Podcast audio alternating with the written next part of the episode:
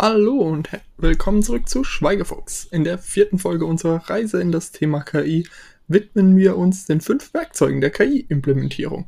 Wir wollen dabei erstmal außen vor lassen, wie diese Werkzeuge kombiniert werden können und versuchen uns einen groben Überblick über alle fünf zu verschaffen. Die fünf Werkzeuge sind Suche und Optimierung, Logik, Methoden der Wahrscheinlichkeit für unsicheres Schließen, Klassifizierung und statistische Lernmethoden und zum Abschluss künstliche neuronale Netze.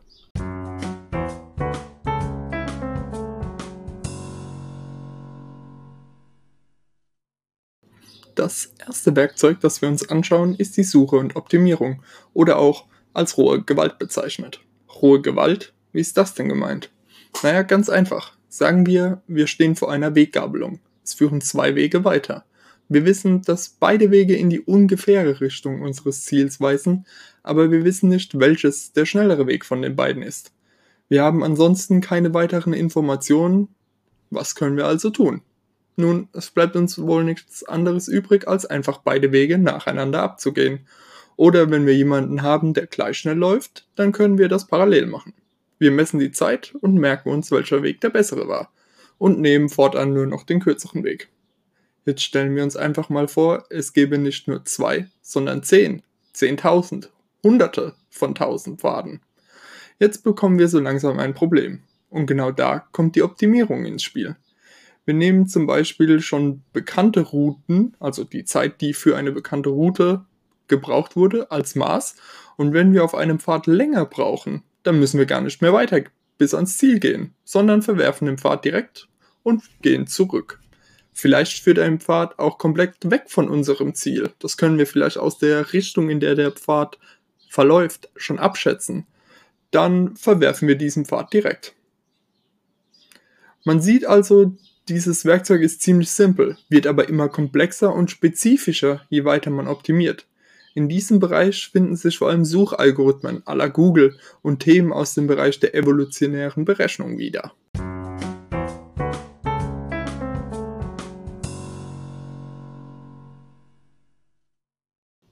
Das zweite Werkzeug ist die Logik. Dies reicht von einfachen Wenn-Dann-Logiken zu immer komplexeren Logiken, die zum Beispiel Planungsabhängigkeiten berücksichtigen. Sagen wir zum Beispiel, ich kann Montag, montags, dienstags, samstags und jeden dritten Sonntag im Monat. Und mein bester Freund kann mittwochs, jeden vierten Samstag im Monat und jeden dritten Sonntag. Einfach ist, dass wir uns zumindest immer sehen, wenn es vier Samstage in einem Monat gibt. Aber auch an manchen Sonntagen können wir uns treffen. Doch diese beiden Regeln sind schon deutlich komplizierter als einfache nur Wenn-Dann-Regeln.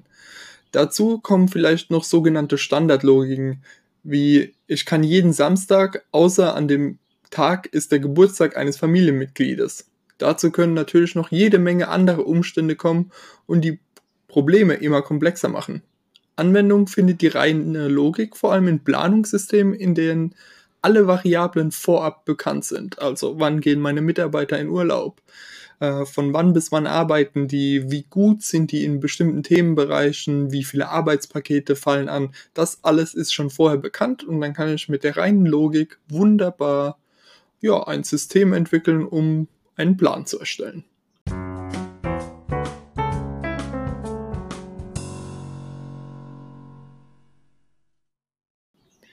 Methoden der Wahrscheinlichkeit für unsicheres Schließen. Na, das ist doch mal was.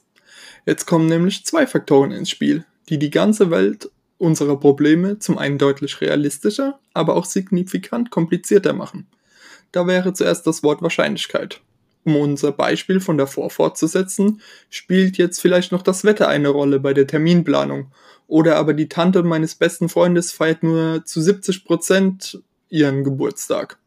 Da sehen wir schon, dass das Problem schwieriger wird, aber sich auch der Realität annähert. So können wir ja nicht bei jedem Wetter draußen Fußball spielen gehen, sondern das ist immer mit einer gewissen Wetterwahrscheinlichkeit abhängig. Diese Wahrscheinlichkeit kann ich vorab schätzen, indem ich zum Beispiel den Wetterbericht sehe oder einfach von der generellen Jahreszeit, aber ich kann nie Regen komplett ausschließen. Der zweite Punkt ist das unsichere Schließen. Das heißt, bisher sind wir immer davon ausgegangen, dass wir immer alle Informationen haben. Zum Beispiel, alle Geburtstage sind vorher bekannt.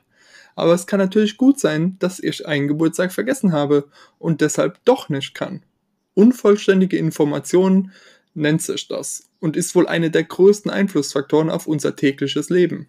Wir wissen nie, wenn wir Auto fahren, ob nicht vielleicht doch plötzlich ein Tier aus dem Gebüsch neben springt oder wenn wir in eine dicht beparkte, also an den Seitenrändern dicht beparkte Straße durchfahren, ob da nicht vielleicht ein Ball plötzlich mitten auf die Straße rollt. Wir können das vorher nicht abschätzen ähm, und haben deshalb unvollständige Informationen.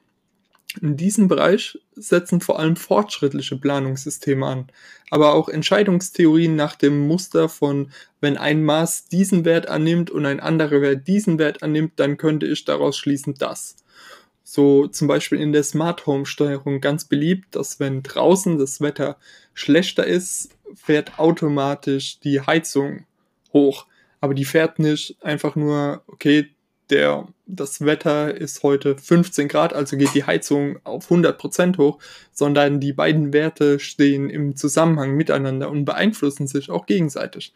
Ich messe außen die Temperatur und vergleiche die mit innen, probiere die vielleicht aus anzunähern, dass ich nicht einen zu großen Schock bekomme, wenn ich nach draußen gehe. Oder aber ich sage, okay, wenn draußen 30 Grad sind, dann will ich in meiner Wohnung mindestens 12 Grad Kälte haben. Und so kann ich da doch komplexere Abhängigkeiten auch ähm, abbilden, die sich gegenseitig beeinflussen.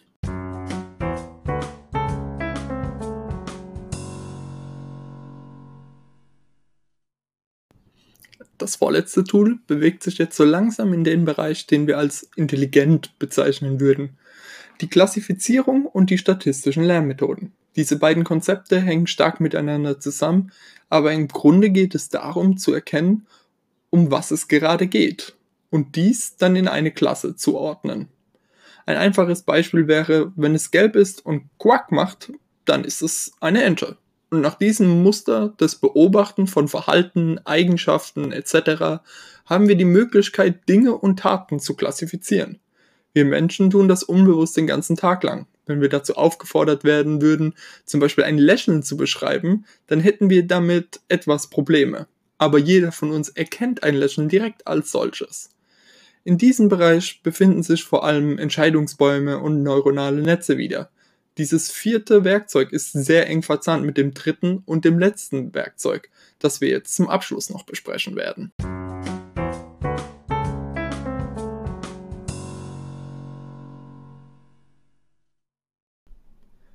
Künstliche neuronale Netzwerke. Hier geht es jetzt wirklich an das Eingemachte. Auf diesem Werkzeug liegt der aktuelle Forschungs- und Entwicklungsschwerpunkt. An dieser Stelle möchte ich nur ganz grob auf das Konzept eingehen, da neuronale Netzwerke die komplette nächste Folge einnehmen werden. Aber hier ist einmal ganz verallgemeinert gesagt, dass das Werkzeug seinen Ursprung in den neuronalen Strukturen von menschlichen Gehirnen findet. Man versucht also die Netzwerkstruktur in unserem Gehirn zumindest ansatzweise nachzubilden und, damit, und hat damit einen großen Erfolg zurzeit.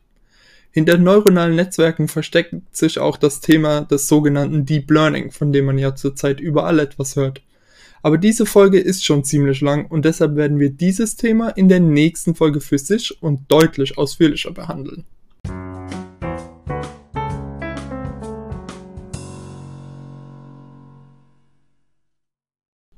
Was kannst du mitnehmen aus dieser Folge? Zunächst einmal gibt es fünf Werkzeuge oder vielleicht besser fünf Werkzeugkategorien im Bereich der KI. Das waren zum einen Suche und Optimierung, zweitens Logik, drittens Methoden der Wahrscheinlichkeit für unsicheres Schließen, viertens Klassifizierung und statistische Lernmethoden und fünftens künstliche neuronale Netzwerke. Wichtig zum Mitnehmen ist noch, dass wir in dieser Folge diese Bereiche zwar getrennt voneinander betrachtet haben, aber die Werkzeuge werden in der Realität frei kombiniert, um die bestmöglichen Ergebnisse zu erzielen. Wie schon angesprochen, wird es in der nächsten Folge um neuronale Netze gehen. Bis dahin, bleibt neugierig!